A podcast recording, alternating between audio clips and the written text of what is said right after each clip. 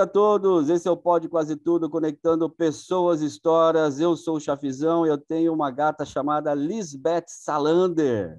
Caraca, chefe, eu sou eu sou o Duzão. Você tem uma gata muito com nome diferente aí. Eu não tenho gato, não tenho cachorro, mas eu vou dizer que eu gosto muito de piada ruim e eu acho assim, quanto pior melhor. E aqui não tinha lugar melhor para trazer essa introdução, porque eu tenho duas pessoas que compartilham comigo dessa, dessa ideia. Tenho certeza disso. Eu nosso sou nosso convidado. E eu não faço piada ruim, tá? Só péssima. Chafi, apresenta então o nosso, nosso convidado, né? Que ele já Rafael, Rafael Cordeiro, mundialmente conhecido como Barney, a partir de hoje conhecido como cover do Rony Von, ou também do Al Capone. Barney, estamos no Pode Quase Tudo, meu amigo. Aê! Saúde, Meu, tava... Aê, saúde. Pelo menos eu sou parecido com, com um velho galã, né? Tem isso, né? Também, né? Isso é verdade. Ô, Barney, você já deve ter feito sucesso, tá meio velhinho, mas deve fazer sucesso aí ainda, né? Porque o Ronivon deve fazer sucesso ainda, né? Faz sucesso em casa. É, não, não. Não digo nem galã, mas o Ronivon já foi mais famoso do que é hoje em dia, porque faz tempo que eu não ouço falar dele também, né? Hoje, hoje só tem um programa de vinho lá, culinária, vinho e não sei o quê. Tem. Belo não lembro nem que canal, tá? Mas tem. Belo programa. Sou fã do Ronivon, cara. Ah, tá bom, tá bonito. Logo. Bonito. Ó, aí. É, você tá bonito, Barney. Queria até aproveitar e dizer que você, dizer que você tá bonito mesmo. Barney, para. Pra... Vocês dois estão lindos. Obrigado. Acho que a saudade, a saudade faz isso com a gente, né? Saudade, né, velho? Tá todo mundo longe um do outro, né? É, eu estou em São Paulo, Chafi em Curitiba e o Barney em Ribeirão Preto, onde a gente se conheceu, né, Chafizão? Vocês que foram embora, né? É. Eu tô aqui. Vocês que desertaram. Eu a gente desgarrou. É, eu ainda vim, eu vim para um, um caminho só, né? São Paulo direto. Chafi ainda passou por vários lugares aí que. Foi para foi o Nordeste? Não, né, eu fui, eu fui é, para Maceió. Para Maceió, depois Curitiba. É uma amplitude Muitos térmica muito, muito, interessante, a amplitude térmica que eu participei. O Chafi tem mais experiência que a gente, né, Barney? Então ele tem mais tempo para mudar de, de, de, lugar. A gente ainda vai mudar ainda. É, é. Barney, então para. Oh, eu te interrompi já, pode falar. Não, eu, eu tenho uma dúvida aqui, que eu fiquei pensando, né, que vocês têm um parentesco, vocês dois, né? É, e, não, não, essa... é, não sanguíneo, mas sim. Não, é, mas vocês têm um parentesco, né? Você é primo do padrasto do Luzão. Isso. Mas o, o, o, o que eu pensei é o seguinte: eu não, eu não te conhecia antes de vocês se conhecerem pela faculdade, assim, né? Vocês não tinham. Vocês conheciam não. e. Não. Não, a gente se conheceu na faculdade.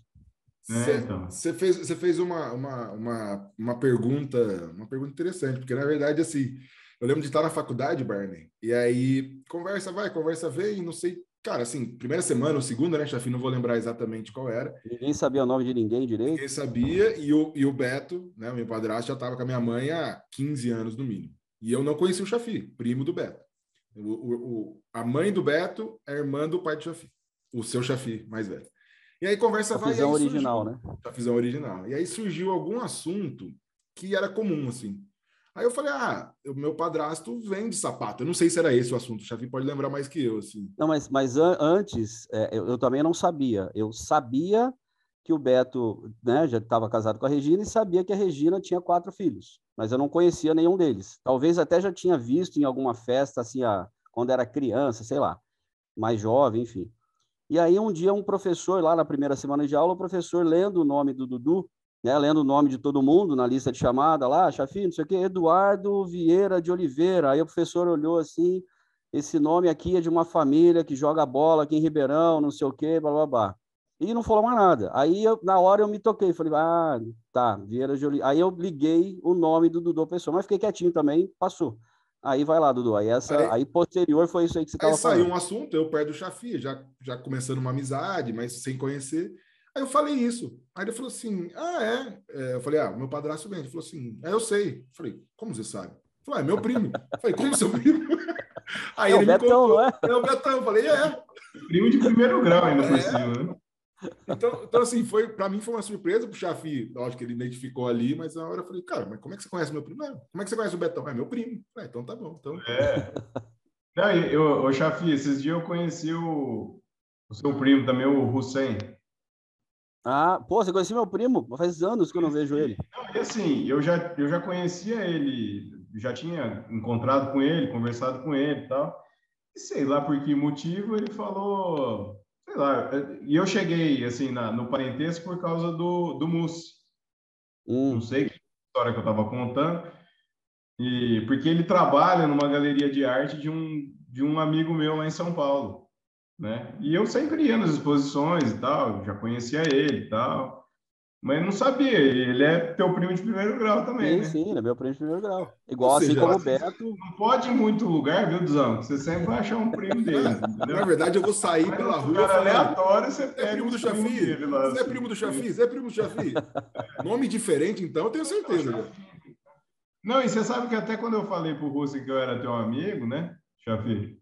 Aí ele falou, ah, ele está apresentando lá e tal. Ele é teu. Ele é teu Olha, é mais, mais, um, mais uma audiência, Dudu. Olha aí. Isso, pode até ter audiência, já vi. Chá de é. gestão, temos audiência é, da família. Esses tudo, institutos tá valendo, né? aí são fraudulentos, entendeu? que fala que tem tantas visualizações, isso é fraude. Isso é fraude. Você tem muito mais fã do que você imagina. Cara. Olha aí, Seguidores, seguidores, né? Tele, boa, tele, boa, boa. Espectadores. Do é, mais uma história, mais uma história Barney conhecendo a família toda, família Rime. Ó. Então, você acredita? É, esse, esse, esse primo do Chafi, que também é primo do Beto, eu acho que eu nunca conheci. Assim, não, acho que não, acho que não. Ele mora em São Paulo faz muitos, mas que faz, eu mesmo faz muitos anos que eu não vejo. Muito Entendi. tempo, muito tempo. E ele trabalha Diferente com arte. Chafi, ele é gente boa pra caramba, viu? Bicho. Nossa, pensa num cara ajeitado. Eu, eu desafio, eu desafio achar algum parente meu que não seja gente boa. Ó. Exceto você, né? Eu fui parente meu, não me incluí nessa. Ah, Ô, Barney, errei, errei a amizade. Deve, deveria ser São Hussein e Dudu aqui, não Chafi e Dudu, é isso? É, é tipo isso. Ô, Barney, eu vou, eu vou começar assim. O que, que a gente tem aqui no Pode Quase Tudo? O último convidado, hum. ele deixa uma pergunta para o próximo, né? Para a gente uhum. conectar as histórias, as pessoas. E o nosso último convidado foi o Juninho. Juninho do, hum. do evento de Ribeirão Preto, acho que você deve conhecer até da escola aí de Ribeirão ah, Preto. que trabalhava na mesma empresa do Chafi lá? Exatamente, exatamente. E ele deixou uma pergunta que, assim, eu achei maravilhosa a pergunta, então eu vou só te repassar e aí você, cara, fala o que você, que vier à sua cabeça. Ele perguntou, tá. qual foi o momento mais feliz da sua vida? Era isso que ele Mais feliz. É isso que ele quer saber. Apenas isso, mais nada, né? Oh, eu, eu, acho que tá fácil essa, viu? É? Vamos lá. É, responda responda para a gente e para o Juninho. Não pode falar hoje, tá? É, Como assim? Nesse momento, durante a gravação, ok? Esse é o momento mais feliz da sua vida. Essa Mas não é, né, Chafi? Não é o momento mais feliz. Se bem que o melhor momento da nossa vida é o presente, né? Isso é verdade. Isso, né? isso é uma o mais resposta, feliz, é? Mas o mais feliz eu acho que foram os nascimento, o nascimento dos meus filhos, né? Estou com dois filhos hoje e realmente uma emoção assim muito grande, assim, né? De, de conexão, de coisas mudando, a vida mudando, né? Eu tive com o Duzão uns dias atrás, aí a gente estava conversando sobre sobre a vida, né? E cara, como é maravilhoso assim a gente ter filhos e tal. Quantos anos tem, Barney, os filhos? Eu tenho dois filhos, o Gui tá com quatro anos e o Cauê tá com nove meses. Pô, acabou. Tá, tá, acabou de nascer. Chegando agora. É, e, cara, é uma sensação indescritível, assim. Né? Tanto do nascimento do próprio filho, quanto da, da conexão que a gente tem com a, né, no caso com a minha esposa, né, tal, cara, uma coisa muito boa. Assim. Então... Ô, ô, Barney, e, e, assim, eu não sou pai ainda, um dia, um dia serei. Uma pergunta bem assim, né? Que todo mundo fala que a hora que, para o pai principalmente, assim, não todo mundo fala, mas era que nasce, né? Porque antes você vê ali. Queria saber se para você também, também foi assim, tipo, lógico que você viu a barriga da sua esposa crescendo tal, mas a grande conexão acontece na hora que você pega ou você, ou você conseguiu curtir todo momento ali, ali foi só o ápice? O que, que, você, que você entende disso? Então, assim? cara, na, na verdade, sim, eu tentei bastante, né, aproveitar a questão de gravidez, né, acompanhei bastante. E, mas assim, é, é realmente para o pai é uma coisa, né, você não está ali sentindo, né? A mãe está ali o tempo inteiro, né? Desde a hora que engravida, né? Que começa, ah, estou me sentindo, né, tô com enjoo e tal, né? E tô com isso, tô com aquilo, aí depois dói, dói as costas, porque tá pesado, dói a perna, né? Então não tem como ela esquecer, né? Tá ali, né? A gente vai vivendo a vida da gente, né? Vai trabalhar, vai encontrar os amigos, fazer as coisas e tal, né? E a gente não, realmente não tem essa essa conexão tão grande assim, né? Então, eu acho que o pai nasce junto com a criança, mais ou menos ali, né? É, eu acho que antes disso o nosso papel lá é dar todo o apoio que a gente conseguir para a mãe, né? Porque realmente é um, é, é, um, é um momento que ela precisa muito, né? Tá sensibilizada, tem a questão hormonal, né? Tem a questão do próprio peso mesmo, físico da coisa, né? Então, tem um cansaço físico e tal, né? É, e assim, eu reconheço que em alguns momentos eu não consegui dar o, o, o máximo que eu que eu gostaria, assim, sabe? Mas eu, eu acolho isso e, e tento né, levar isso numa boa, porque realmente é, é, uma, é uma mudança, né, cara? A gente. Eu acho que é a gente aprende muito a ser pai com os nossos filhos, com a nossa esposa, né? Por mais que a gente tenha exemplo, né, dos nossos pais, né, e tudo mais, né? É, a gente ainda é de uma geração que, o, que os pais às vezes tinham uma distância maior dos filhos, né? A própria sociedade era uma coisa assim que quem cuida de filho é a mãe, né? Então, eu, eu hoje eu, eu me vejo assim, cara, eu aprendo a ser pai com, com os meus filhos e com a minha esposa, cara, né?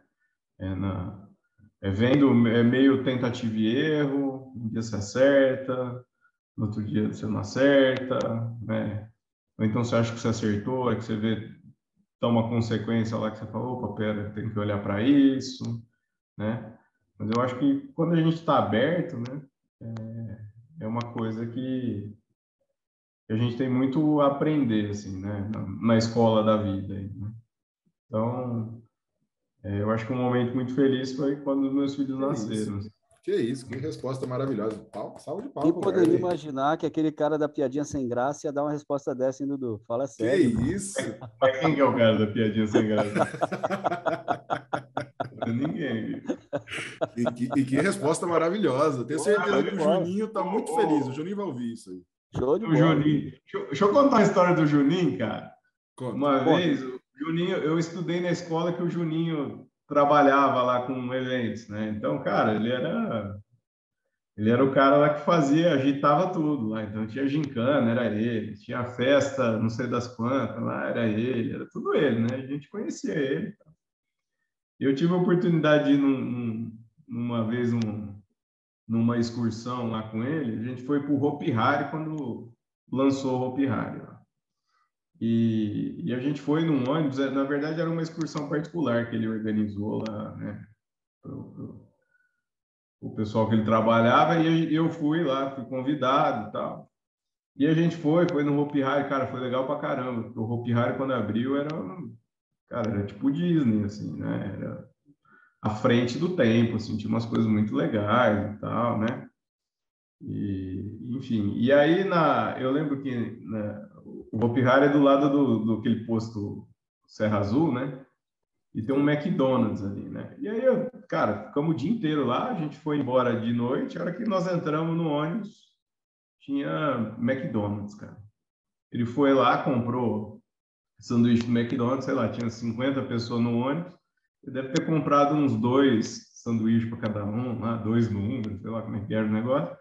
Ele comp comprou, deve ter comprado uns dois para cada um. Só que, cara,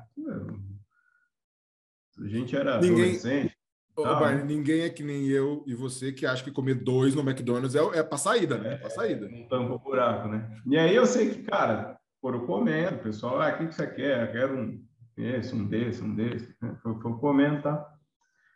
E, cara, sobrou sanduíche pra caramba. Mas sobrou muito sanduíche. E aí, e aí, o que, que eu arrumei? Eu fui lá e comi, cara, sem brincadeira, assim, eu acho que eu comi uns oito sanduíches. Uns oito. Tava ali, dando, tava ali dando bobeira. Ah, cara. Tava esfriando. Eu sei que eu fui lá, cara. Eu comi, acho que eu nunca comi tanto sanduíche no McDonald's na minha vida, cara. Porque era até aquela coisa, né? Naquela época, assim, a gente saía para. ia no shopping, né? Aquelas coisas. Tá? O passeio de Ribeirão era ir no shopping com, com os amigos. Aí, sei lá, você saía com 10 reais, o McDonald's era 6. Aí você jogava um fliperama, tomava um sorvete e comia um McDonald's. Cara, eu vi oito. Eu falei, ah, todo meu, dá aqui um de cada. Ô, Barney, é. você ficava olhando para os magrinhos e falava assim: deixa eu sentar perto desse magrinho que vai sobrar ou não? Você ficava ali calculando aquelas pessoas? Não, eu sentei perto do sanduíche mesmo. Ah, tá. Entendi. Tinha ali um. Ficou lá, ficou lá no fundo, lá no. Né, tinha um tipo um barzinho lá no fundo do ônibus lá e tal. Ficou lá, fiquei lá de olho lá. Sobrou, ficou. Tava escuro, ninguém viu. Ninguém viu. Maravilhoso. Você sabe que o Juninho contou algumas histórias, eu acho que ele contou até do Hopi Hari, né, chefzão? Falou, falou. Todo do medo, né? Do susto. Alguma, isso, não, não exatamente isso, essa, mas alguma história de, de susto que Nossa. ele teve ali. Olha, cara. É muito legal, muito legal. Juninho, gente boa. Abraço, Juninho. Ele não lembra de mim, mas eu lembro de você. Todo mundo lembra do Juninho, não tem jeito, né? É, não tem jeito. Quantas pessoas não devem falar isso para ele, né? Tipo, porque ele era né, uma referência ali. Ótimo, ótimo. Você sabe que eu encontro muita gente da escola, assim, tipo, inspetor, professor, esses caras.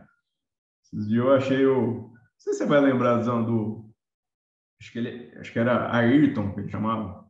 Não. Mas do colegial. Não. Ayrton. Sou bom de memória. Fui lá, fui lá fazer um, um raio-x lá do pé lá e tal, não sei das quantas. Cheguei lá, tava ele lá Fiquei olhando, falei, cara, conheci esse cara de algum lugar. Eu fui lá, pô, tu aí. Era... Mas ele, mas ele tava fazendo raio-x ou, é, tipo, esperando? Não, ele foi levar os pais, assim. Ah, tá. Que um casalzinho de idoso. É, né?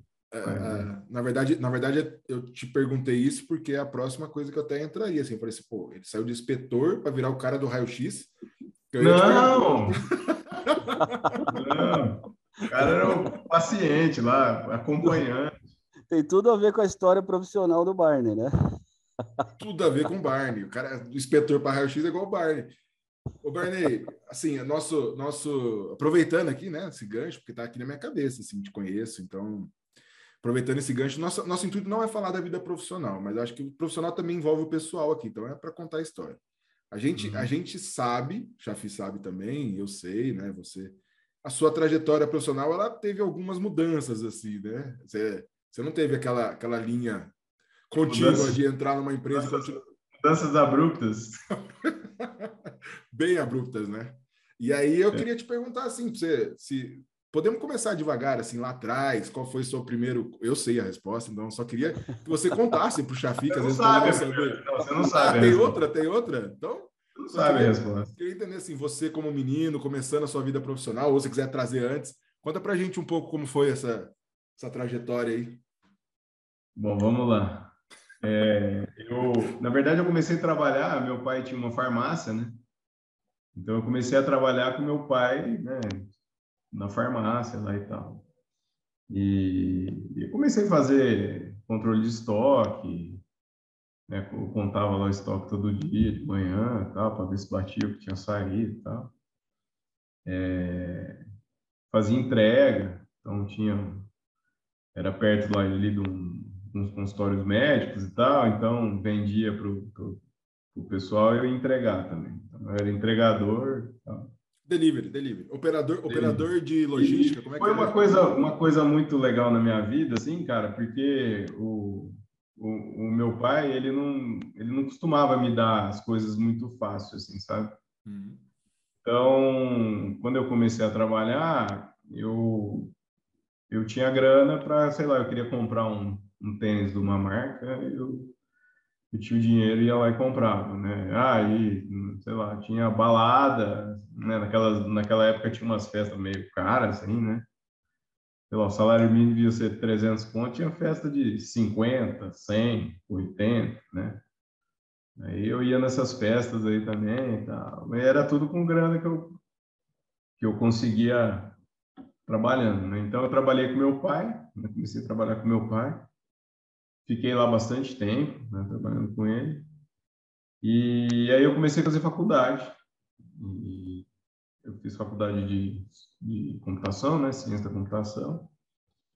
E, e um dia eu estava, era um domingo, eu estava na, na casa da minha tia lá e tal tocou o telefone do meu pai, ele atendeu, era um amigo dele e tal, falou, oh, Rafael faz computação, faz? Faz. Falou, ah, tem um, tem um estágio lá na prefeitura, está precisando de, de estudante de computação, né? Aí meu pai falou, ó, fulano tá aqui comigo no telefone, tá falando que tem um, tem um estágio lá. Ah, como é que faz? Ah, você vai lá e se candidata lá no CIE, lá. Fui lá me candidatar ao estágio e fui chamado, né? E aí eu fui chamado para trabalhar na prefeitura, mas era na Secretaria do Meio Ambiente, na época, né? E eles estavam lá com um projeto de um sistema de controle ambiental e precisava de um estudante de, de, de computação para fazer esse negócio andar. Quando eu cheguei lá no, no, no meio ambiente, né, o pessoal também, os profissionais lá e tal, o pessoal que trabalhava lá, os técnicos, é, eu trabalhava num, numa, num lugar que era uma equipe multidisciplinar que cuidava de licenciamento ambiental.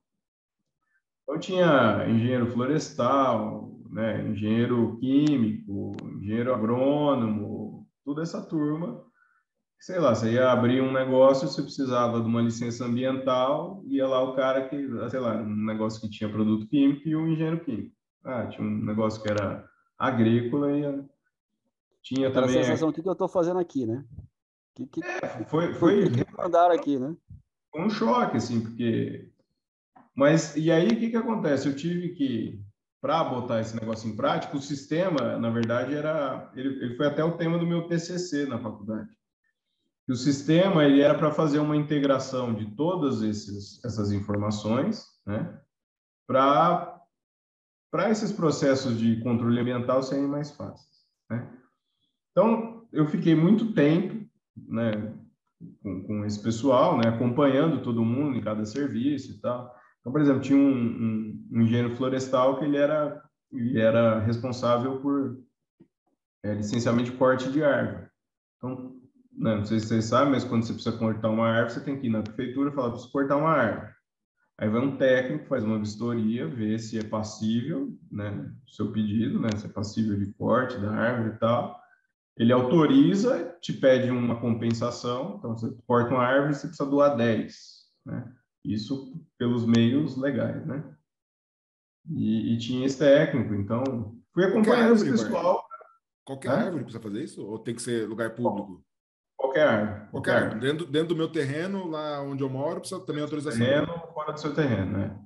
O que, o, a, a diferença é que a dentro do terreno é, é é, desse jeito, fora do terreno, você comunica a prefeitura, dependendo do risco, eles mesmos tá. são obrigados a retirar, entendeu? Então, você, porque está na rua, né? Está lá com risco de cair na rua e tal, não sei o quê, então eles têm eles têm o corte de árvore para a área pública, mas para a área privada você tem que pedir. Eu até na minha casa aqui tinha uma árvore muito grande aqui e tal, e aí eu fiz todo esse processo, chamei e tal, eles pedem uma compensação, vai lá para o horto florestal, as mudas lá e tal. Legal. É bem legal. Bom, aí fiquei nesse pessoal todo, né? E eu, eu acho que eu já saquei porque que você me perguntou isso, né? é, se você não for, se você não for chegar onde eu quero, eu vou perguntar para você. Não, eu, eu já saquei aqui. Era que você falou desse negócio aqui que vocês me zoam até falar cheio, né? Então, não é que eu sou, aí, né? Você é o único cara que eu conheci na vida que fez isso, cara. E eu tenho orgulho disso. Não, eu, eu também. Eu, na verdade, eu conheço eu, mas meia dúzia que trabalhou comigo. De resto, eu não conheço mais ninguém que fez isso. Bom, é, o que, que acontece aqui em, Ribeirão, né? Tem um, teve uma. Teve não, acho que até hoje deve ter esse problema, mas teve uma época lá, que foi nessa época que eu trabalhava lá, que teve um problema de superpopulação de pombo. Né? Então, tipo, as praças cheias de pombo, a catedral lá das, do centro cheia de pombo, né? Isso aí é na televisão lá. Os pombos na, na, na, na catedral, aí apareceu o padre Chico lá, que é o da catedral, ah, tá, não sei o que, reclamando que os pombos faziam sujeira lá e tal. E, né, e, e eu tenho aquela, né, o pessoal fala, né, que pombo é o rato do ar, né? Existe, existe essa, essa, essa cultura popular mesmo, já ouvi muitas vezes. O que, que acontece? Na verdade, ele é transmissor, ele é vetor lá de, de várias doenças, né? Até a toxoplasmose, né? É, tem a ver com fezes de pombo, né, e tal. Enfim, e aí criou-se né, um, uma preocupação com isso aí e tal, e mandaram lá para a secretaria para os caras resolverem. Bom, aí acharam uma moça lá na Exalc que estudava isso, controle de população de pombo. É, então, então tem, tem, uma pessoa que, ó, que estuda isso. Não, é uma pessoa que estuda isso. E aí chamaram essa moça, ela veio, deu uma palestra para gente, praticamente um curso, tinha uma apostila né, e tal, e falava sobre a questão de estatística de pombo. Né? Então, para que, que era isso? Para a gente ir lá nos lugares lá que estava esse negócio e ver se realmente para comprovar se tinha superpopulação mesmo. Então, e aí o que, que fazia? contava pombo. Olhando para cima. Ou no chão. Para cima, o chão, onde tivesse. Né? Ia contar. Poxa, filho, para, filho. Eu nem comecei a contar isso. Eu, eu... Tá morrendo. Não, vai, porque na sequência eu tenho uma história com pombo, mas vai porque essa sua é muito boa, cara. Assim, não, igual aí... o Dudu perguntou, mas você vai contar olhando para si, cara, é, realmente é uma sujeira. Não, é. E aí, que a vamos lá, vamos lá. A gente tinha as diligências lá e tal, sei lá, a secretaria tinha, sei lá, dois, três carros lá, entrava todo mundo, enchia, sentava cinco num carro e saía pela cidade lá. E aí era assim, um ficava na Praça 15, outro na Camões, outro na Praça 7 de Setembro, que eram os lugares, outro na, na, na Catedral, né? E cada um ia num, num lugar lá, né? Para contar os pombos, né? Então a gente passava, cara, o dia, passava o dia lá contando pombo, contava assim mesmo. Você, você, chegava na praça, tinha cinco pombos assim no, no coreto lá, você contava. Um, três, quatro, cinco, e anotava. E aí? E aí, que, aí que, o pombo voava no coreto e ia para a catedral, o mesmo pombo, aí contava duas Não, beleza. Beleza, aí, aí, aí tá o pulo do gato. Pulo Os pombos ficam te sacaneando, Barney, certeza. Não, calma a moça lá do, do da, da Exalc tinha feito uma fórmula que desconsiderava os pombos que você contava X vezes a mais. Eu não sei como é ela fez isso. Eu acho que ela confinou 50 pombos Viu uma movimentação. E foi contando e tal, não sei o quê. No fim, ela falou: não, peraí, você tem que tirar, porque o pombo voa três vezes por minuto. Sei lá qual foi a conta que ela fez. Mas você botava numa fórmula e dava. Né? E o, e o legal é que, assim, cara, nós ficamos muito tempo fazendo essa conta. Muito tempo, muito tempo. Foi tipo, sei lá, mês, assim. Isso você já estava é. na faculdade, né? Isso foi no início. Já estava na início, faculdade. No início da faculdade, do, do seu e, curso. E lembrando, e lembrando que, que é um estágio de computação, é isso, né? Isso, estágio de computação. Ah, tá era isso é importante lembrar disso. É, podia ser um pombo binário, vai, sei lá, zero, um, zero, zero. Né? Programação em pombo, né? o algoritmo que a menina usou. Não, é aquela linguagem de programação que chama Pascal, né? Pascal, hein? Enfim. Aí, é, vamos lá. Entendi, entendi, entendi a piada ruim da apresentação. Entendi, entendi, entendi. Pode continuar. É que eu pensei na Colomba Pascal. Nossa. Que é um pombo. Tá vendo? Não entendeu. Todos, todos, foram avisados que correríamos esse risco. Piadas não. ruins e péssimas. Vamos lá. Isso é o melhor do, isso é o melhor do Pode Quase Tudo. Piada ruim, põe no mudo. E, que elas continuem. Assiste, fica só assistindo o Ronivão. Aí. Bom, aí o que aconteceu? Tá, tá, só para terminar essa história do ponto, o que aconteceu? Ficou. A gente sabia, né? cara, né, cada um ia, não, hoje eu vou para. E a gente meio escolhia, ah, hoje eu quero ir na praça tal. Aí o motorista ia lá deixava a gente. Tinha que cada um numa, mas a gente ia revezando, né? Então, né? E aí, cara, eu descobri que na praça ali da recreativa tinha, tinha um casal de gavião. Um casal de gavião. Tá. E aí, o que acontecia? A gente, eu, né, eu ia lá contar o pombo, eu, eu ficava o dia inteiro e contava sete. Porque os pombos não iam por causa do gavião. Você hackeou o sistema de contagem. Você falou, vou aqui, que eu vou trabalhar menos, é, é isso? É, porque, cara, ficar contando pombo, né? Uma hora, não, uma hora você pensa fica... mais comprar um gavião e levar ele para onde você for, né? Você faz um dia, dois, quinze dias, aí você fala, passa um mês, aí você.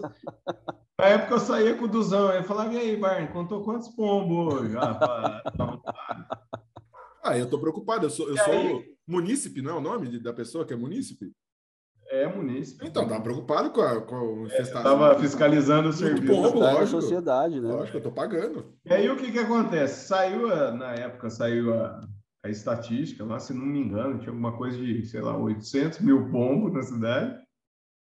Verão, na época, o IBGE dela, acho que era 500 e pouco, 600. Tinha mais pombo que gente, né?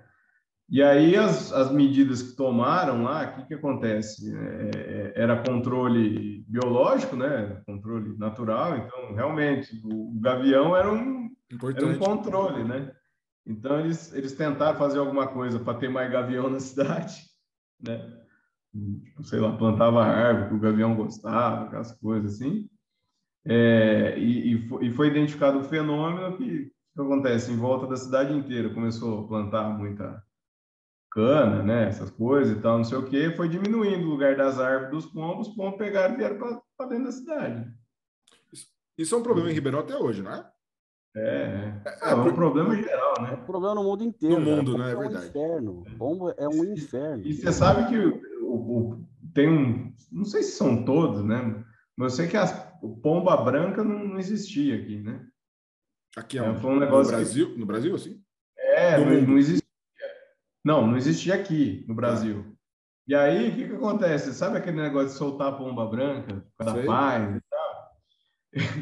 Eles trouxeram, sei lá, da, não sei se foi da Europa, sei lá de onde trouxeram a pomba por causa de fazer, fazer esse negócio, virou essa, esse descontrole, entendeu?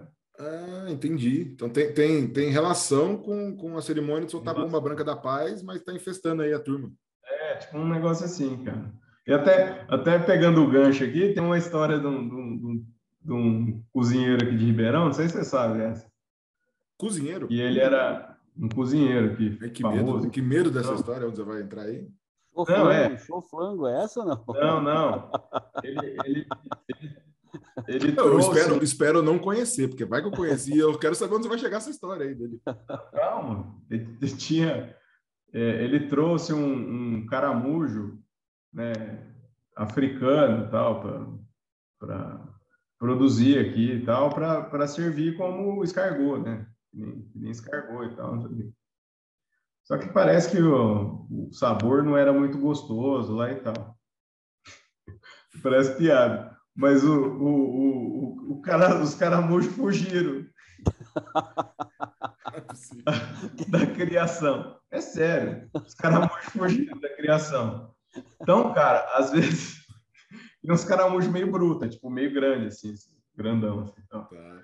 E até hoje, cara, tem uns lugares assim que você vai que você vê uns caramujos gigantes aqui em Ribeirão, que é descendente desse, desses caramujos aí que trouxeram para dessa cozinheiro. massa.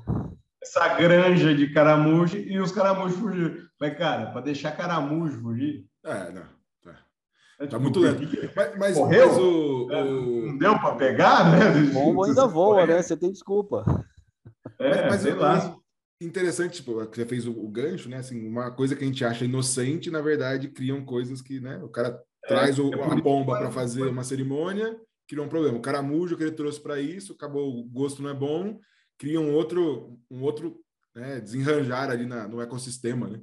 É, o, o próprio Aedes aegypti também veio para o Brasil dentro do, do, do, do, porão dos barcos, né? Aquela coisa. E aí que achou um bom ambiente para eles e... Pega, um ambiente, é, exatamente.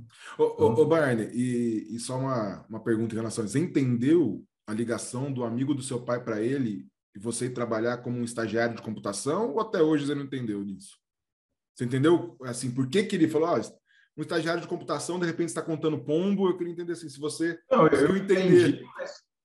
eu, eu, eu entendi, mas no, no fim não deu para finalizar o projeto, lá o ah. projeto não rolou. Eu fiquei lá, acho que um ano e tal.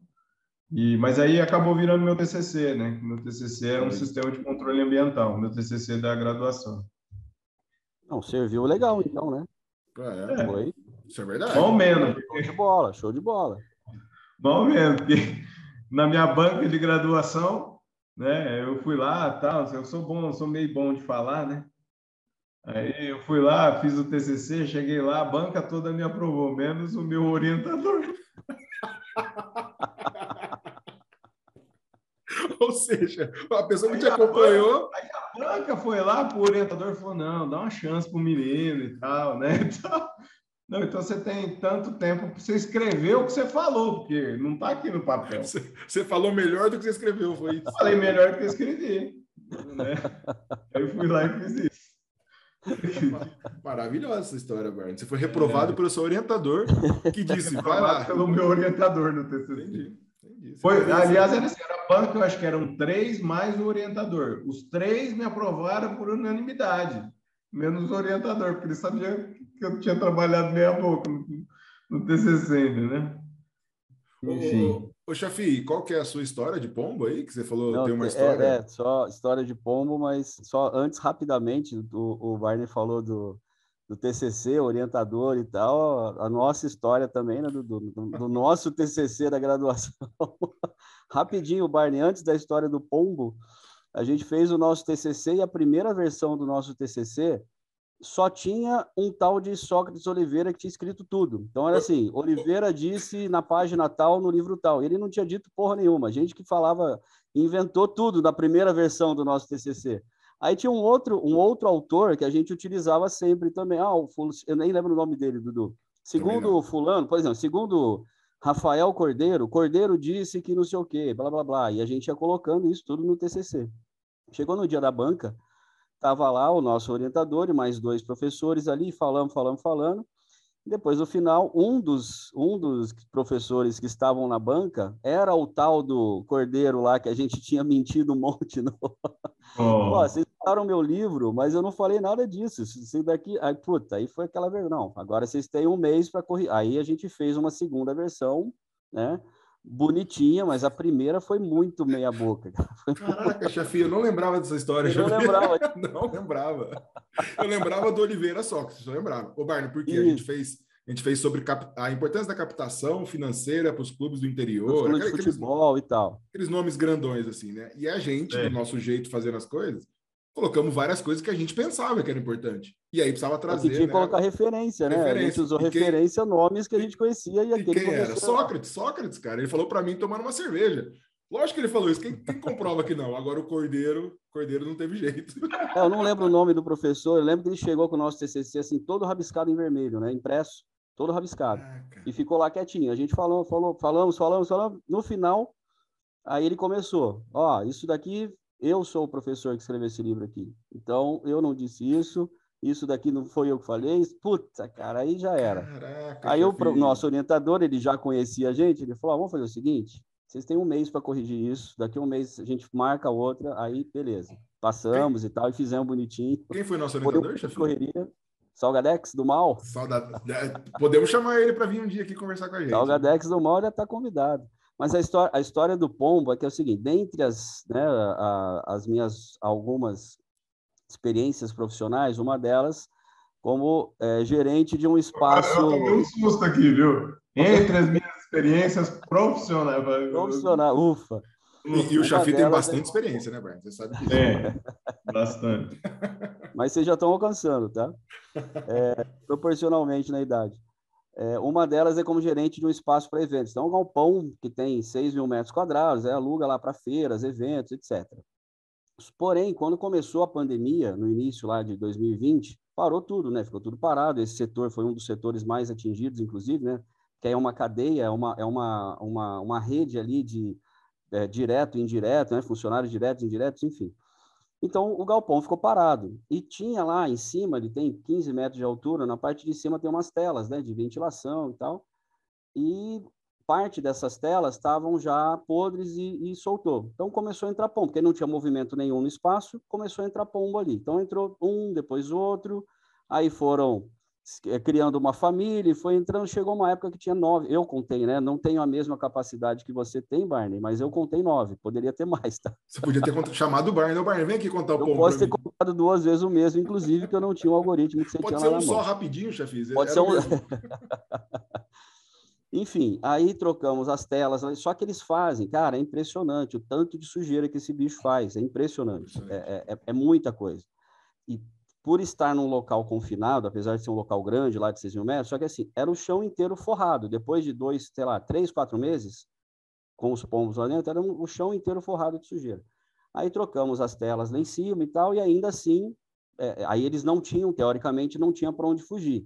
Então, de vez em quando eu ia lá, deixava a porta aberta para ver se os bichos iam embora, Aí tem um horário lá que eles vão para fora. Jogava um milho, né? Jogava um milho. É, bombinha no chão, sabe? Aqueles traquezinho para ver se eles espantam. Nada, cara. O bicho passava do lado da bomba, a bomba estourava, ele não estava nem aí para mim. Tava feliz. chegou um dia que aí já estavam todas as telas. Era surdo, era surdo. Era um surdo, pode ser também, é, um, é, uma, é uma hipótese.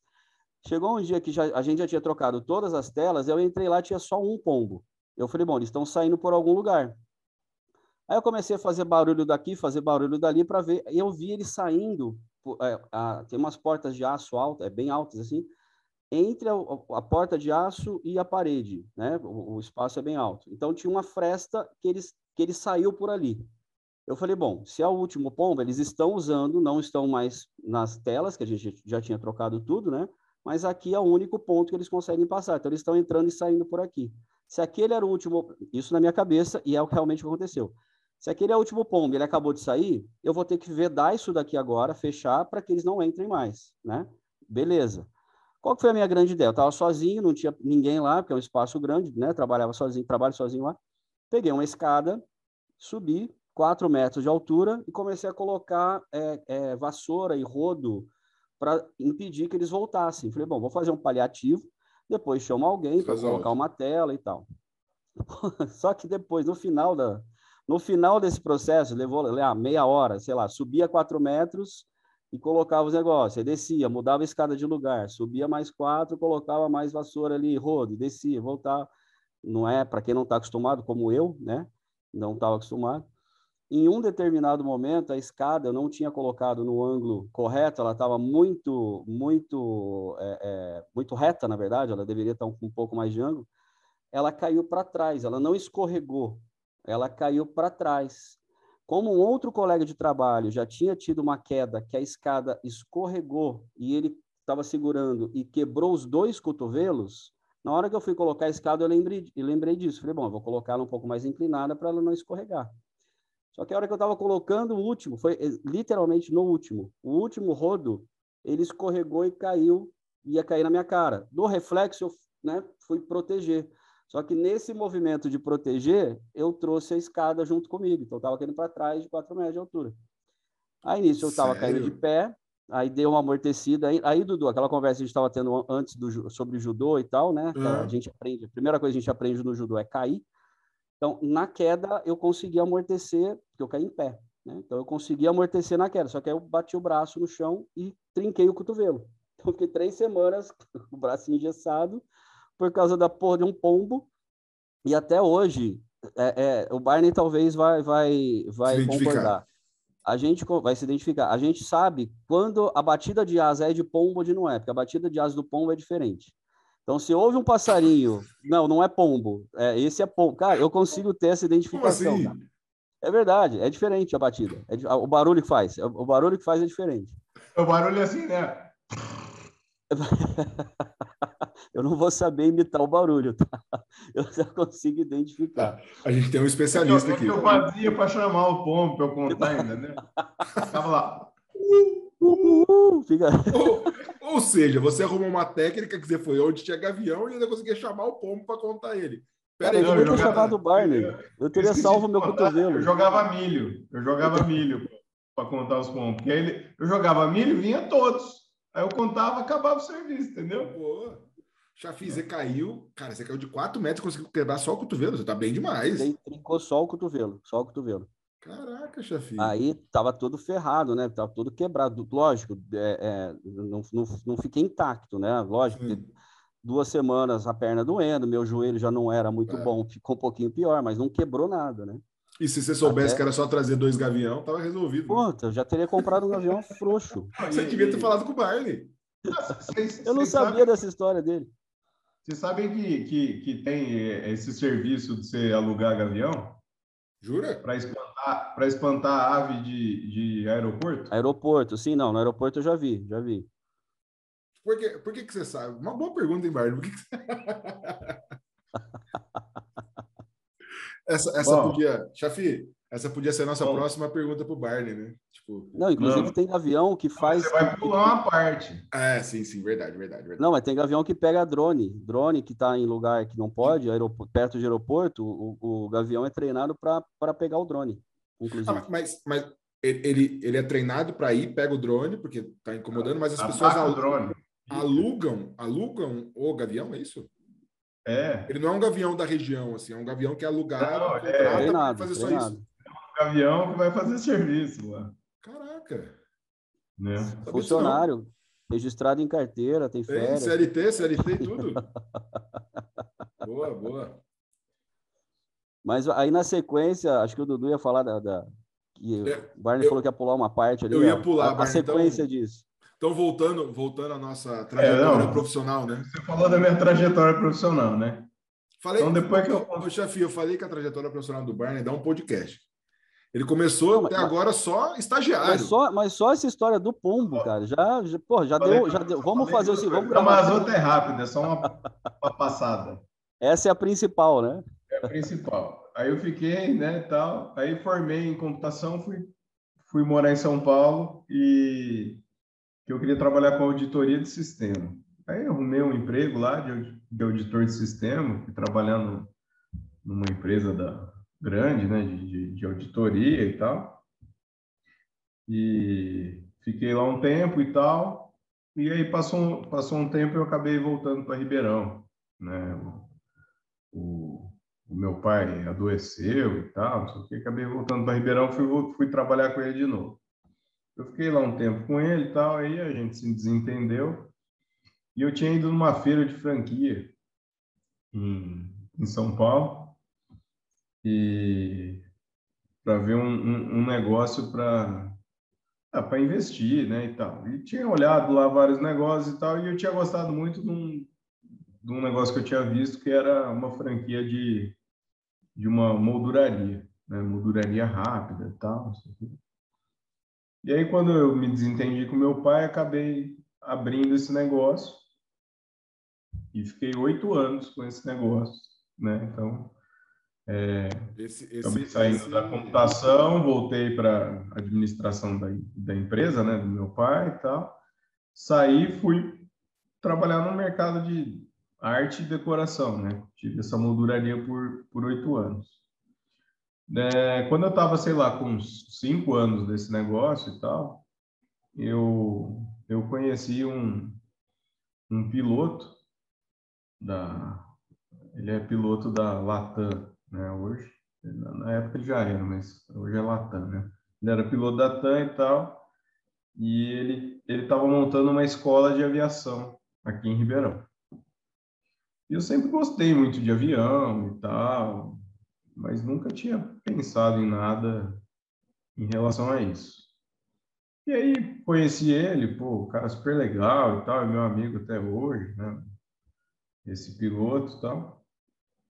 E, e aí eu fui, por curiosidade, fui fazer um curso lá de, de, de piloto de, de avião. Curiosidade? Por curiosidade, assim, Jura? sabe? por afinidade, lógico, Sim. né? Gostava de aviação. Não fazendo nada aqui mesmo, vou fazer um curso de. Mais ou menos isso. Não estou fazendo nada, vou fazer um curso de aviação para entender, sei lá e tal, né? E, e aí fui lá, fiz o curso, né, e tal. E fiz o piloto privado, né? Então, piloto privado, você faz, faz um curso teórico, presta numa banca da ANAC, você tem que voar 40 horas de voo, você faz um cheque e você recebe uma carteira de piloto privado, que é o, o que é feito para você é, é, permitido você fazer voo não comercial, né? Então, tá. se você, sei lá, se você tem um amigo que tem um avião, você pode pilotar o avião deles. Se você comprar um avião, você pode pilotar o seu avião, né? E tal. É o, é o tal do piloto privado. Mas é uma coisa assim bem restrita, porque é, é feito. Que são, o Barney, né, Só uma pergunta: são os pilotos que são dessas, por exemplo, o cara tem um piloto, o cara contrata a CLT que fica à disposição dele. Esse é o piloto privado, não é isso? Não. Não. Piloto privado é que você você não pode voar remunerado. Então, ah, ou você tá. vai, ou você tem um avião e vai pilotar o seu avião, ou seu amigo tem um avião e te leva para dar uma volta e você pode pilotar, entendeu? Você não pode exercer atividade remunerada, né? Entendi. Então, Entendi. A princípio é para quem tem avião, ou, enfim. E, mas ele é a porta, você, todo mundo que vai fazer curso de piloto, até para você tirar, você precisa ser piloto de Boeing, você precisa começar por aí. Entendi. Aí fui lá, fiz o curso, gostei muito, né? As matérias eram legais, assim, gostava, né? Porque era mecânica de motores, né? Era meteorologia, uma meteorologia é legal pra caramba, cara, você estudar, né? Você, você, você começa a, tipo, entender o tempo, né? Você olha uma nuvem, você fala, putz, ó, vai vir, vai vir chuva, né? E tal. Então, é um, é um, é um negócio bem legal, assim, sabe? Você começa a ver né? O, o, tempo como uma coisa diferente, né? E que não é só aquela moça do jornal apresentando lá. Não é só a moça do jornal lá e tal. Bom, aí fiz as matérias lá e tal, e tem, você tem que prestar uma banca da NAC e tal. Essa banca da NAC, assim, cara, muita gente vai lá e toma pau da banca da NAC. Vai lá, toma pau, tem que fazer de novo, né? Hoje a, a, banca, você tá fazendo assim com a é mãozinha. É teórico. É, é, teórico, teórico. Até aí, teórico. Tá? É. E aí, essa banca da ANAC, né, você, primeiro você tem que fazer ela para depois você poder fazer as, as horas de voo lá e tal. E depois você faz uma banca prática, né? Que você vai, que nem autoescola, você vai com, com o checador Sim. do lado, né? Como se fosse o delegado lá do, do carro, você vai com o checador e aí ele fala, ó, se você decola, ele fala, ó, Pega a proa de. Você decolou de Ribeirão, você pega a proa de Batatais, aí você vai.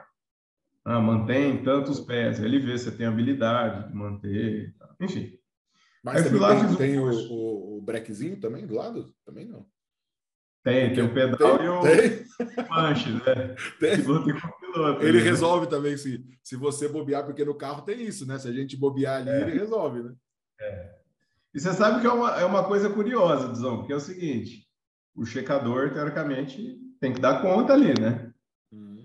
Mas se, por exemplo, você pega avião maior, tem muito checador que não voa a aeronave que ele vai checar o cara. Entendi. Se der problema. Se um piripaque lá, o que, que faz? Uh! tem que levar um checador do checador para pilotar é, se der algum problema. Tem que levar um piloto e copiloto, sei lá. Mas enfim, aí fui lá, tal, fiz o curso, fui para a banca da ANAC, a banca da ANAC é difícil, tal, o pessoal, tem uma galera que não passa, tal. Fui lá, cara, passei com o pé nas costas, assim, passei de primeira, tal. Aí fui lá, fiz as aulas de voo, tal. E aí, cara, gostei tal. E aí eu falei, bom, vou fazer o curso, terminei o curso, tá? Finalizou, falei, vou fazer o curso de piloto comercial. Hum. Mas eu fui com o intuito de fazer o curso de piloto comercial, não com intenção de trabalhar com isso, de voar, nem nada. É que o curso de piloto comercial, ele tinha, é, é, ele era mais abrangente na, na, realmente na teoria, e era uma coisa que eu queria aprender. E também é, voo por instrumento, né? Por instrumento é quando o tempo está ruim lá e você voa, mesmo que você estiver dentro da nuvem, você olha os, os instrumentos e você consegue se orientar e tal. E eu fui fazer também por, assim, por curiosidade, né? Por, por realmente uma... Um, um, ah, gostava e tal, né? Mas fui fazer por, sem pretensão de trabalhar. Maravilhoso a curiosidade. Eu fiz tal, e quando estava chegando no final, eu resolvi também tirar a carteira de é, avião bimotor. Aí eu fui fiz o, fiz o curso lá para voar avião bimotor e tal, então era para avião monomotor e bimotor. Meu... Warner, mas entre o primeiro que você fez e esse, quanto tempo esses, é, entre o primeiro curso lá e esse agora de bimotor, por exemplo? Foi, ah, foi sei lá, um ano, um ano e meio, por aí, mais ou menos, né? E uns dois anos, vai, no total. Achava que era mais, assim. Foi, é, é, é, é rápido até, assim, né? Ou verdade, você foi mais rápido? Na verdade, não. O que, que acontece? O limitante é você fazer as horas, as horas. de voo. Tá. Não tem um limitante do tipo, você precisa fazer 40 horas de voo. Você pode, teoricamente, voar 8 horas por dia, Via... pelo, pelo regulamento. Em uma semana você resolve. É, você não consegue, porque, tipo, no, cara, quando você vai voar a primeira vez, você voa uma hora, parece que você voou 12 e você desce morto, que é tensão, né? Suando. Tenso, suando e tal. Mas, enfim, foi relativamente rápido. E o limitante também é a questão financeira, né? Porque é muito caro você fazer barato, tá? Mas como eu já estava nesse, já tinha o meu outro negócio lá, já tinha feito um pé de meia lá e tal, sim, eu, sim. eu tinha grana para bancar as horas de voo. Mas enfim, aí fiz o curso de piloto comercial com, com, com esse intuito de conhecimento mesmo, fiz o do bimotor e tal. E aí eu chequei, fiz o cheque lá, passei e tal. Peguei uma situação de, de, de, de voo por, por instrumento real no, no cheque. Eu fui, eu fui checar no sul e lá o tempo muda muito rápido, né? Vem aquelas massas de ar polar, aquelas coisas. Então, decolei de Florianópolis, fui, fui até Navegantes. A hora que eu voltei, cara, fechou o aeroporto. Aí o Atan remetendo, Azul pedindo. E o Celico, professor da autoescola? E eu lá de. Eu, eu tava de bimotor, pelo menos, né? Mas fiquei lá andando em círculo tal, até que eu fui lá, fiz, cara, fiz um baita pouso, assim, foi legal pra caramba. Porque quando você tá tenso, você faz as coisas mais. Presta mais atenção presta mais atenção, então. Bom, aí fiz o cheque, voltei para Ribeirão. Cara, não deu, sei lá, não deu 15 dias, sei lá, uma coisa assim. Me liga um amigo meu. Ô, oh, tá bom, ó, oh, tem um... Eu, eu tô contratando um piloto aqui e tal, e você não, você não vem ensinar ele a usar o, o painel do avião aqui, né? Que era aqueles painel digital, né? E tal. Você manja disso aí, manja. Você não vem ensinar o cara, né? Aí fui lá tal. Ele foi fazer um, um voo de teste lá com, com, o outro piloto. Fizemos um voo de teste lá. Eu falei, né? Passei para ele lá o que eu sabia lá do, sobre isso e tal. Aí ele pousou tal. Eles ficaram de conversar. E aí o, o, o, meu amigo lá, que era o dono do avião, no fim ele, ele não, não sentiu muita confiança, acho que lá no cara que ele tinha feito o teste lá e tal. Aí ele virou para mim e falou, pai, você, não topa, você, gostaria de trabalhar na aviação? Ah, gostaria. Né? Então, Curioso? Não, eu, eu, eu já estava mais, né? Sim, eu não sim. fiz com essa pretensão, mas depois, cara, eu ah, falei, depois, vou, imagino vou fazer alguma coisa nesse sentido. Já estava já com uma cabeça profissional. E aí fui voar para meu amigo. Fui voar para meu amigo e fiquei três anos voando com ele lá, como piloto de avião. Então saí do pompo e fui ser piloto de avião. É, tudo a ver, tudo a ver. Aí eu voei, eu voei até 2000 Não tem a dúvida, o cara olha para o céu, fica vendo os pombos é. ali, lógico. Você voou eu voei eu voei até 2017, acho. E depois eu fui trabalhar numa empresa de aviação agrícola. Trabalhando numa empresa de aviação, mas na parte administrativa. Aí você já não era soltando veneno. Trabalhei lá mais um tempo. Fazendo o quê, Soltando veneno. Não, era controle biológico, Chafi. o nome correto. Os funguinhos que come Boa. o outro. Boa. Entendeu? É. Maravilha, maravilha. Por quê? Porque eu trabalhei lá no meio ambiente, entendeu? Sim, Já tem tudo sabendo do... Exatamente, exatamente. Você vê, que tudo vai se juntando. Ô, ô Barney, e eu, e eu, assim, da sua trajetória de piloto, tem uma que eu gosto bastante, que eu já ouvi falar assim, que quando você viajava com profissionalmente, você viajava para uma cidade e ficava lá, né, na cidade. E você fez um grande amigo, que foi o alfaiate. Ah, né? Será que é o como é que chama lá o alfaiate? O alfaiate, lógico. Alfaiate, cara. Eu ia eu ia lá pro Goiás e tinha um e tinha um alfaiate. Cara, nem eu lembrava dessa. Tinha um, o, o, tinha, um, tinha um lugar do lado do hotelzinho que eu ficava lá que tinha uma alfaiataria. Era uma portinha e, e, e tinha o, o, o, alfaiate lá que ficava lá costurando as roupas. Tal. Cidade pequena, tal. o pessoal usava muito alfaiate até, fazia roupa sob medida e tal. Eu passava lá na frente direto, assim, cara. E eu olhava, tinha, sei lá, sempre tinha, sei lá, uns quatro, cinco velhos. Velhinho, velhinho mesmo, assim, não é? Mais que o chefe, mais que o chefe. Muito mais, muito ah, mais. Tá. Os 70, 80, aposentados lá. E os caras ficavam lá todo dia de manhã, tal, até a hora do almoço, depois cada um ia fazer um negócio. E aí eu, eu, eu ficava meio desocupado lá, né? Ficava esperando para voltar de viagem, né, e tal. E, e aí eu fiz amizade com os caras. Passei lá um dia, mandei fazer uma calça de, de piloto lá e tal. O cara fez com tecido gostoso lá, tal, bom, fiz a calça. E comecei a conversar com os caras, os caras viraram meus amigos, cara. Viraram meus amigos. E aí eu ia lá todo dia, ficava lá com os, com os velhos lá, batendo papo no Sentadinho, sentadinho, cadeirinha virada para rua, assim? Cada um sentado num lugar, sempre um cinco e tal, né? e você sabe que um... Não sei se eu te, se eu te contei essa, Luzão. Um é tio do Dudu Paiva. Sei?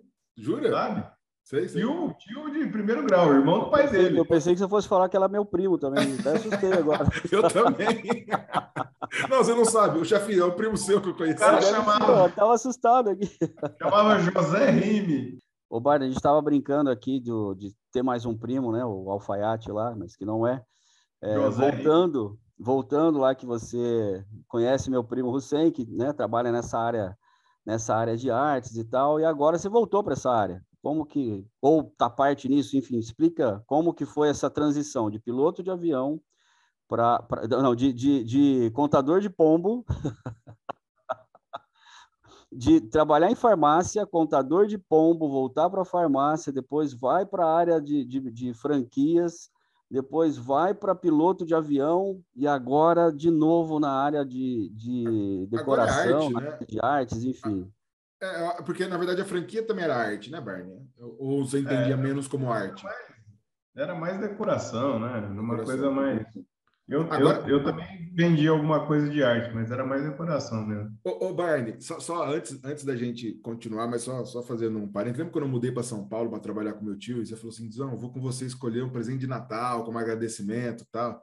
A gente escolheu uma peça de arte. Você escolheu comigo, né? Passou-se, né? assim, dois anos lembro do Raí falando comigo assim, ô Dizão, cara, lembra aquele negócio meu? O que, que era aquilo? que eu não entendi. Falei, ah, eu também não entendi. O amigo meu falou que era legal, eu comprei. Ele falou, não, porque tá lá tal, mas eu acho que era de colocar flor, né? É. Era, um, era um negócio. É, depois eu, eu falei na hora, mas depois eu falei, não. Falou, cara, eu ganhei, achei maravilhoso, mas eu não entendia para que, que eu usaria aquilo. Mas tá lá em casa até hoje. Falei, tá bom, você, você que me ajudou a escolher. É. Mas o. Aí o que, que aconteceu? Mesmo quando eu saí do, do negócio, eu mantive contato com, com a questão de arte que eu gostava, né?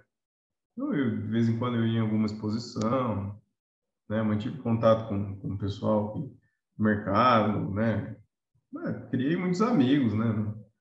Nesse mercado e tal. E, e aí, na, logo depois da pandemia, eu reencontrei um amigo que é editor e tal, de gravuras, e eu tinha, eu tinha já alguma coisa remanescente daquela época. Eu, tive, eu, eu montei uma coleção né, de, de arte e tal. E, e aí, nesse reencontro aí, eu acabei comprando uma quantidade grande de gravuras. Na época, acho que foi uma coisa assim, de umas 200, 300 gravuras.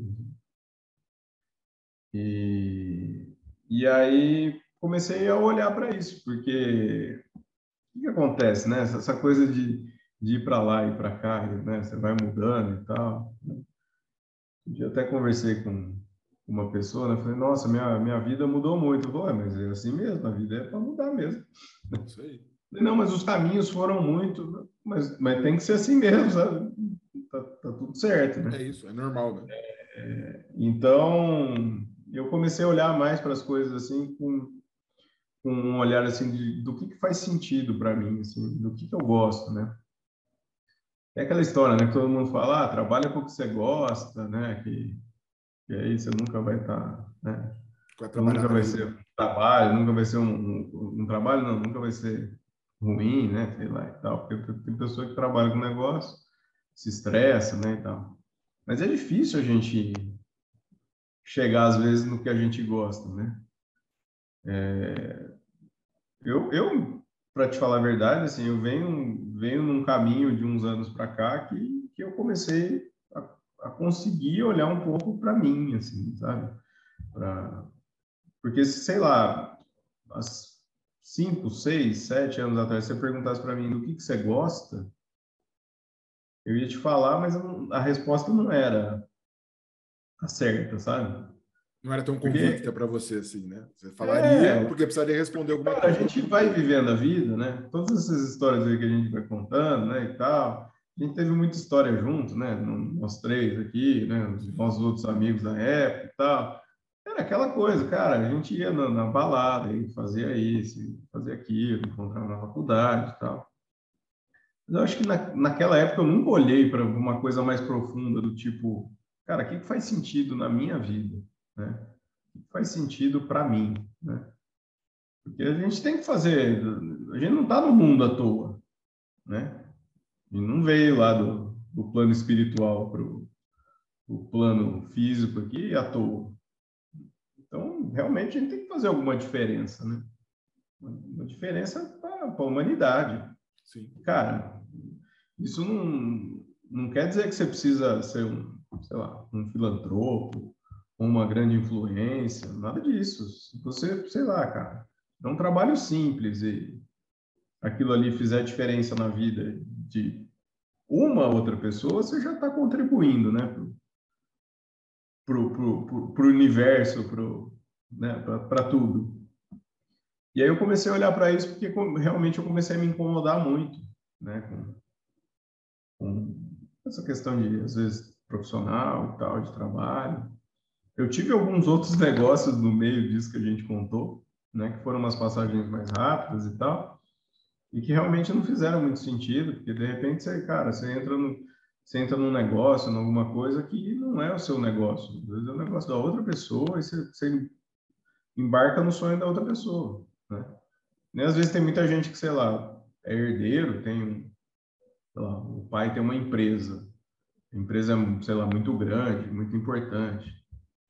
Aí, cara, muitas vezes a pessoa se vê obrigada a tomar conta daquilo lá no futuro, ou não olha para isso e fala, não, vou tomar conta. Tal. Mas nunca se perguntou se aquilo realmente faz sentido ou não na vida dela, se ali ela quer. Já, vai na onda, né? Vai na inércia, já, já tá ali, é, faz, é. enfim.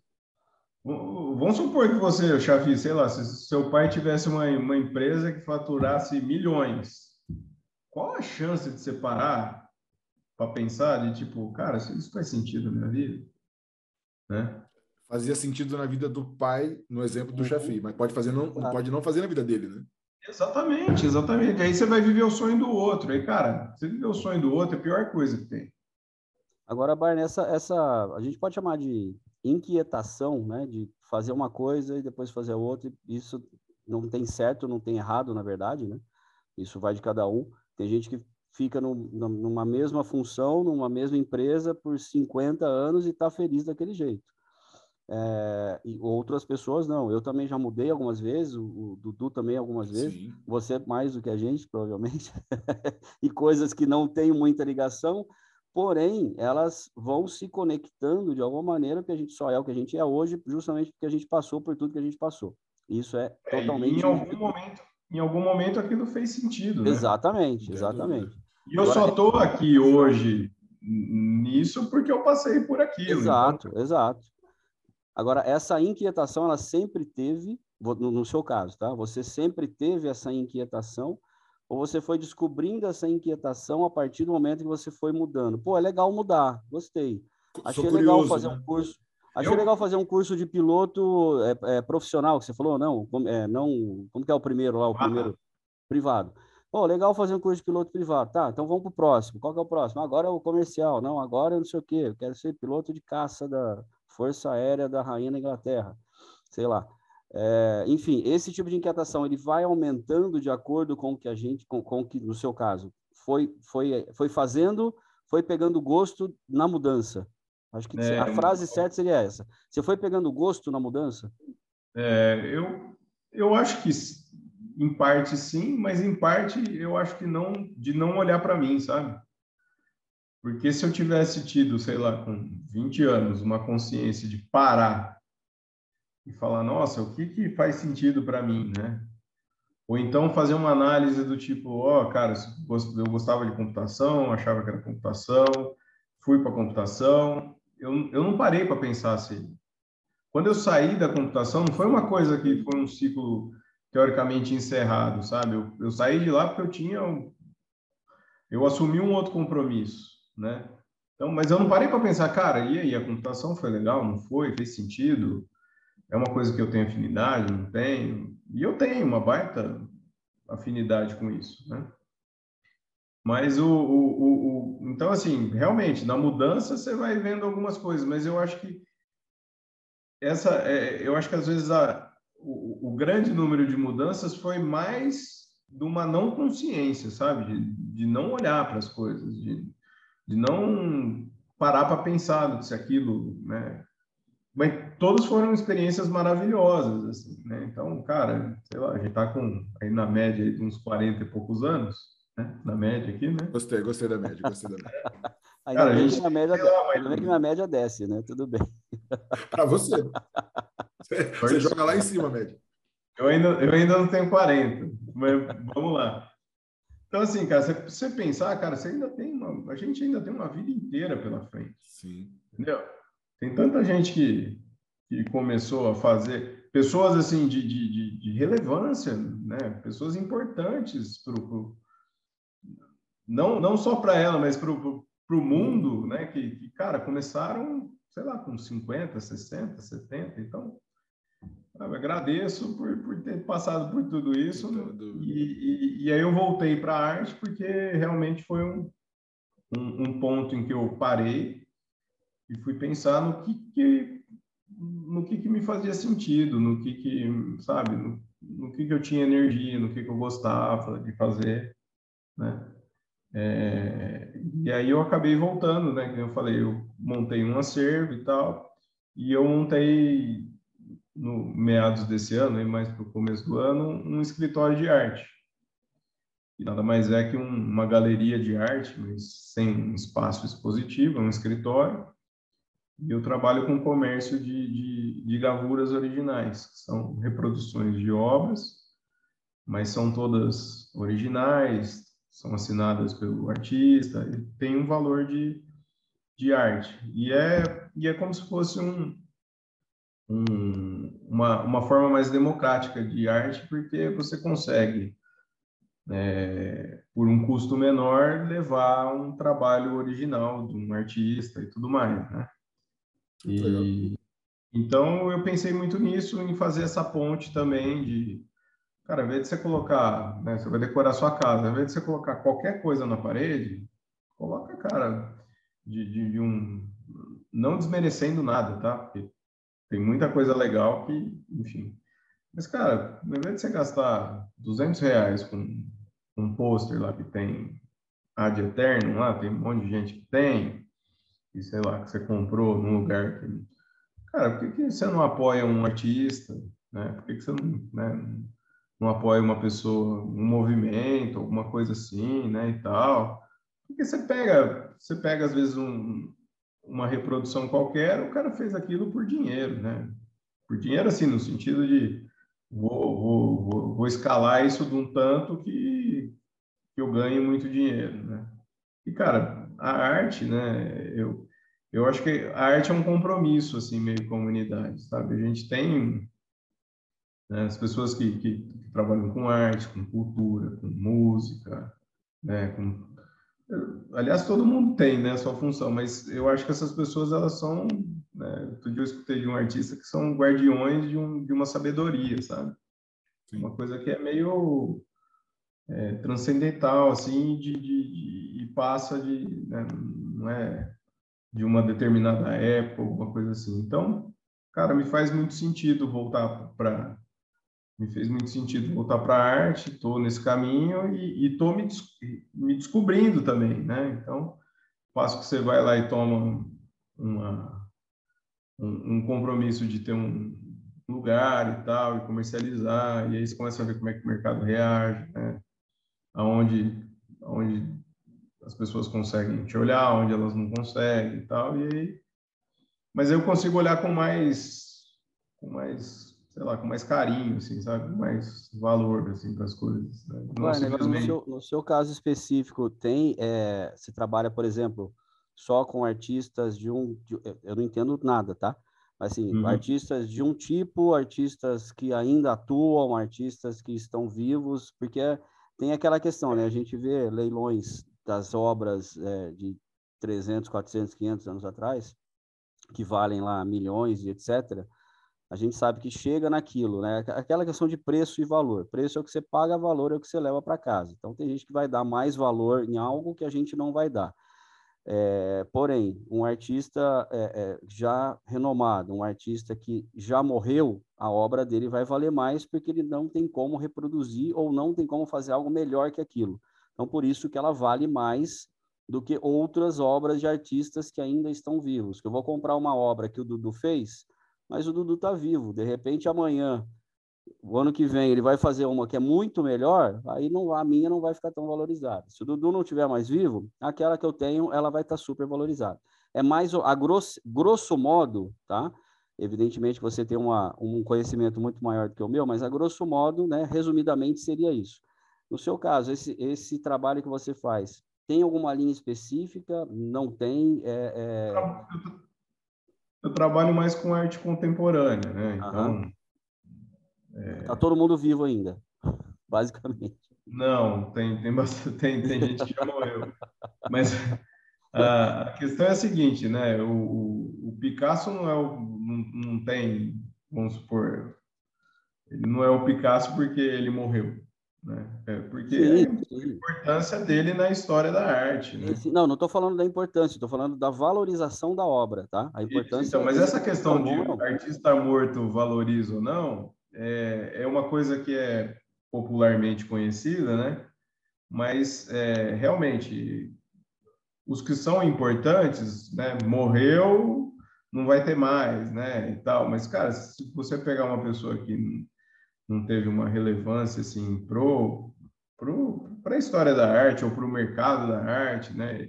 Existe diferença entre o mercado de arte e a história da arte, né? Sim. Eles, eles se encontram em muitos pontos, mas são, são existe um, às vezes um mercado paralelo à, à importância de arte, né? Porque assim você vê artistas é, muito bons né, de, no trabalho dele e que não tem valor no mercado de arte. Você pega artista com, sei lá, 60, 70, 80 anos e o mercado ou ainda não descobriu ou não valorizou, né? Sabe aquela coisa do lugar certo na hora certa? Funciona para isso também, né? Então, sei lá, às vezes o cara era um, ele era ótimo com 20 anos de idade, mas enquanto ele estava produzindo com 20 anos de idade, eu, sei lá, viro outros artistas e não viram ele. E tem artistas sendo descobertos com essa idade. É isso que é interessante. Assim como também tem artistas, às vezes, jovens que, que, que estouram, né? Que realmente o trabalho dele tem alguma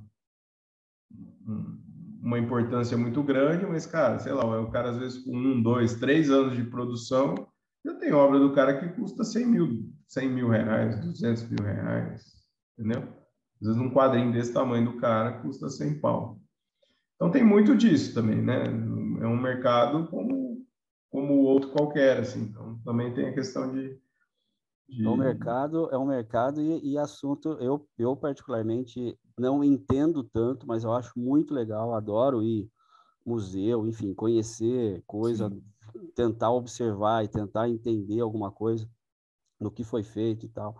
É, é, eu acho que caberia um, um, um, exclusivo nesse assunto. Arte. Sem arte, exatamente. Chama, exatamente. chama o, o Rosen. Não, já Vamos embora. Não, não, mas a gente quer você junto. os quatro, inclusive. Não, mas chama ele também. Boa. Sim, sim, mas, faremos mas, os quatro. Mas você sabe uma coisa que eu, que eu achei interessante que o Barney falou? Ele falou o seguinte, ele falou em popularizar a arte. Não sei se foi exatamente essa palavra que ele falou, né? Ele falou uma das, das funções ou, ou do que ele sente de ele ter voltado para a arte é, é, é falar, gente, vocês têm umas gravuras em casa. Eu tenho várias, Barney. Para ser bem sincero, eu tenho várias assim que comprei em qualquer lugar, que eu não lembro nem onde foi. Adoro quadro na parede mas eu nunca pensei nessa, nessa ótica que você acabou de falar.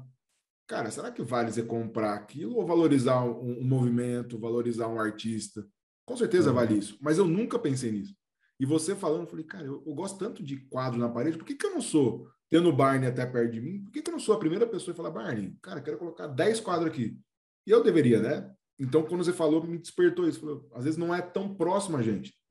Né? É. A gente, como ignorante, que o Xavi falou, assim, a gente não conhece a arte, a gente entende muito por cima. Então, achei muito interessante. Você falou em relação a isso, de, de, de, de proximidade, acho que nem é popular, proximidade às pessoas, à arte, né? porque elas, elas, elas parecem tão distantes da gente. É. Esses dias eu estava conversando com um amigo que é, que é galerista, né? E ele ele estava me falando, falou, cara, você, você tem acesso a pessoas, né? Principalmente da, da sua idade, na nossa idade aqui e tal, que ele não tem, ele é mais velho, né? ele é de uma geração antes da nossa. Ele tem filho e tal, da nossa idade e tal, ele fala, cara, eu vejo os amigos do meu filho às vezes comprando umas coisas que não faz sentido, né, e tal. Então, realmente, a gente vai criando, né, e, que nem você falou, ah, mas eu não te procurei para... Cara, talvez eu não tenha te dado essa oportunidade ainda, entendeu? Pode ser que no momento em que, sei lá, as coisas vão se formatando e tal, chega num ponto em que realmente eu, eu consigo te tocar de alguma forma, entendeu? Você vai falar, nossa, que legal que você fez e tal, o Chafi gostou. Pode, pode quase tudo, Chafi. Piadinha pronta, né? É que o Chafi já está muitos é piadinha anos. pronta. Ele já está muitos anos sendo tocado. Eu não fiz 40 ainda, ainda não fui tocado. eu queimei a largada, eu fui com 37. Ah, aliás, aliás, é um marcou retorno, marcou retorno. Aliás, é, é uma coisa muito importante você falar sempre isso, né? A gente, né, existe uma sociedade aí que fala não, não, não, mas é importante, né, Chafi? Não, não, não, Chafi, mas eu falo, você foi, você foi até cedo, porque a nossa cultura é, é 40 anos, sim, mas sim, é. Sim. A gente pode entrar isso nesse tema um outro dia, mas acho que é importante a gente sempre tocar nisso, porque as mulheres vão desde cedo e nós, como homens, cara, a gente joga lá para frente, e aí por isso que tem várias coisas de saúde que poderia ter evitado e a gente não faz. Mas é. Mas fica para um outro momento. Fica para um outro é, momento. Um, um outro toque, outro, um outro momento. Um outro conteúdo. Tá anotando aí tudo? A gente começa tá de novo. Tá gravado. É, gravado, só assistir, né? Tá gravado, tá gravado. Mas, mas o, o, o, Barney, até assim, é, a gente já, né? Você foi o cara que estourou mais tempo aqui, até porque tem muita história para a gente contar aí. Mas eu acho que, que, é, que, é, muito legal, assim, você falou, né, da sua trajetória, mas o que eu, o que eu entendo, assim, você trouxe muita conexão entre as pessoas. Você falou assim, cara, eu fui aqui, daqui eu fui, fui fazer coisa de piloto por uma conexão com uma pessoa que surgiu quando você estava com a franquia. Aí você foi, aí você virou piloto profissional por causa de uma conexão sua, que foi um amigo que falou. Cara, tem tudo a ver com a gente aqui, né? Com o que a gente se propõe a fazer, que são as conexões. E outra coisa que eu achei muito interessante você falar, que eu acho que é muito importante, é a curiosidade. Cara, a sua curiosidade te levou em lugares que você nunca imaginou. Né? Você não imaginava virar um piloto profissional e ser amigo do alfaiate do Zé José Rime lá, no, não é isso, mas o, na, no Goiás. É. Mas a curiosidade é muito importante para a gente, né? E, e as suas conexões, três... a curiosidade te levaram em lugares muito distantes, cara. É. Muito legal isso. Uns, uns, três anos atrás, eu estava sem nada para fazer, eu fui na autoescola lá fazer um. Não, não, no despachante fazer um documento, sei lá, do carro, sei lá, um negócio assim. Aí o cara era autoescola e despachante. Eu fui na autoescola e falei, cara, o que, que dá para eu fazer aí de, de carta? Aí eu tirei carta de ônibus. Não é possível. Cara, cara, você coloca a curiosidade muito em prova. É muito importante isso, Barney. Você é um exemplo de tirei, eu tirei, pessoa. Tirei carteira de ônibus, né? E aí é legal pra caramba, cara, porque sabe aqueles negócios que você vê na, na é, carro de escola, na rua, tal, não sei o quê?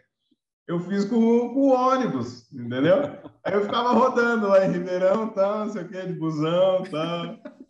Era legal, cara. Aprendi a fazer baliza de ônibus. Eu imagino o Barney igual aquele motorista de ônibus dos Simpsons, cara. Aquele malucão lá. Que... É, o... o motorista do ônibus das crianças.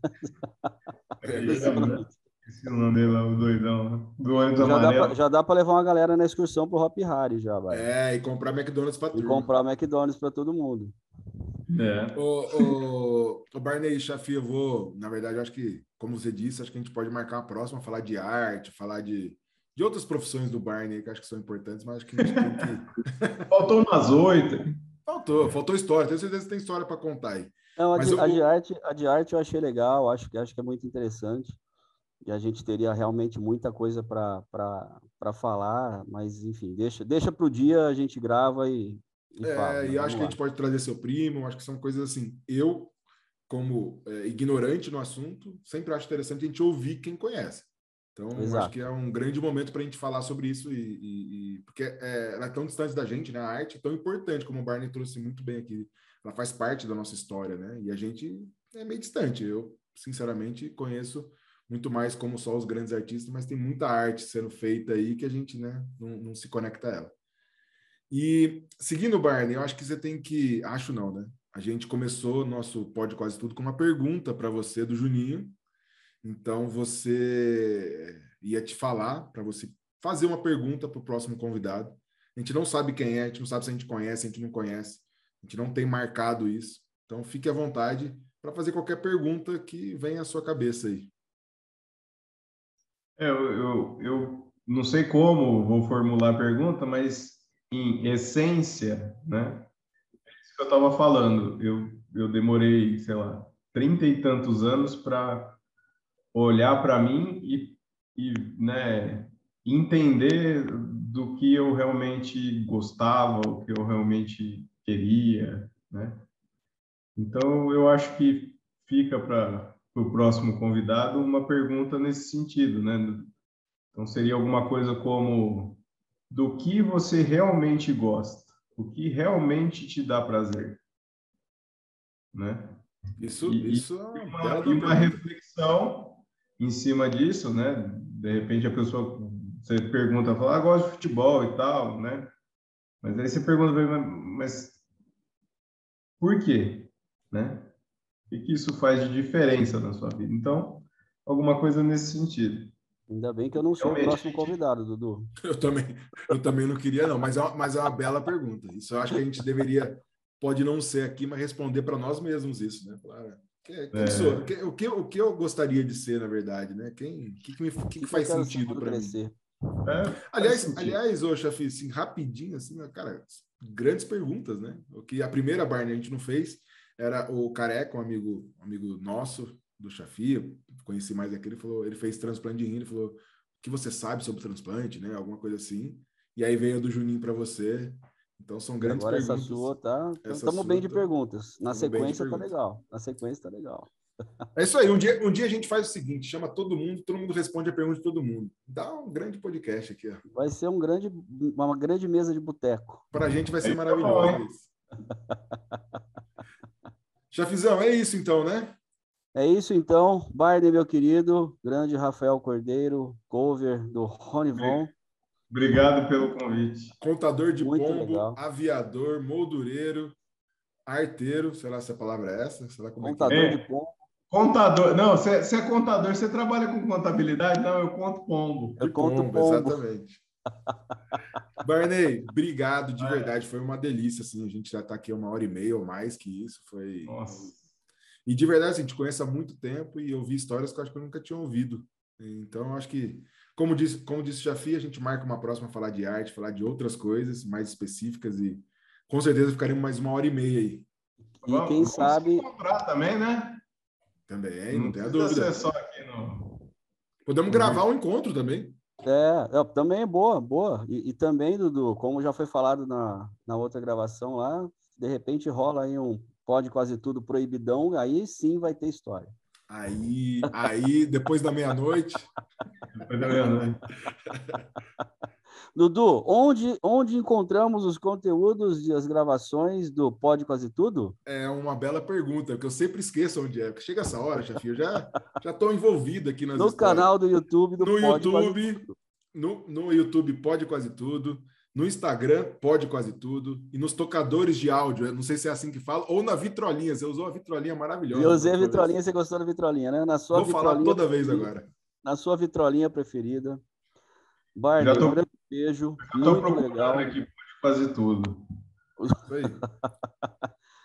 Siga, compartilhe. Como que é? Siga, curta e compartilhe. E é, pode até ouvir a gente. O sininho. Isso, isso, acesse o sininho lá, como que é? Ative o sininho. Ative o sininho. Aquele brinde final, obrigado, obrigado, beijo. Saúde obrigado. a todos.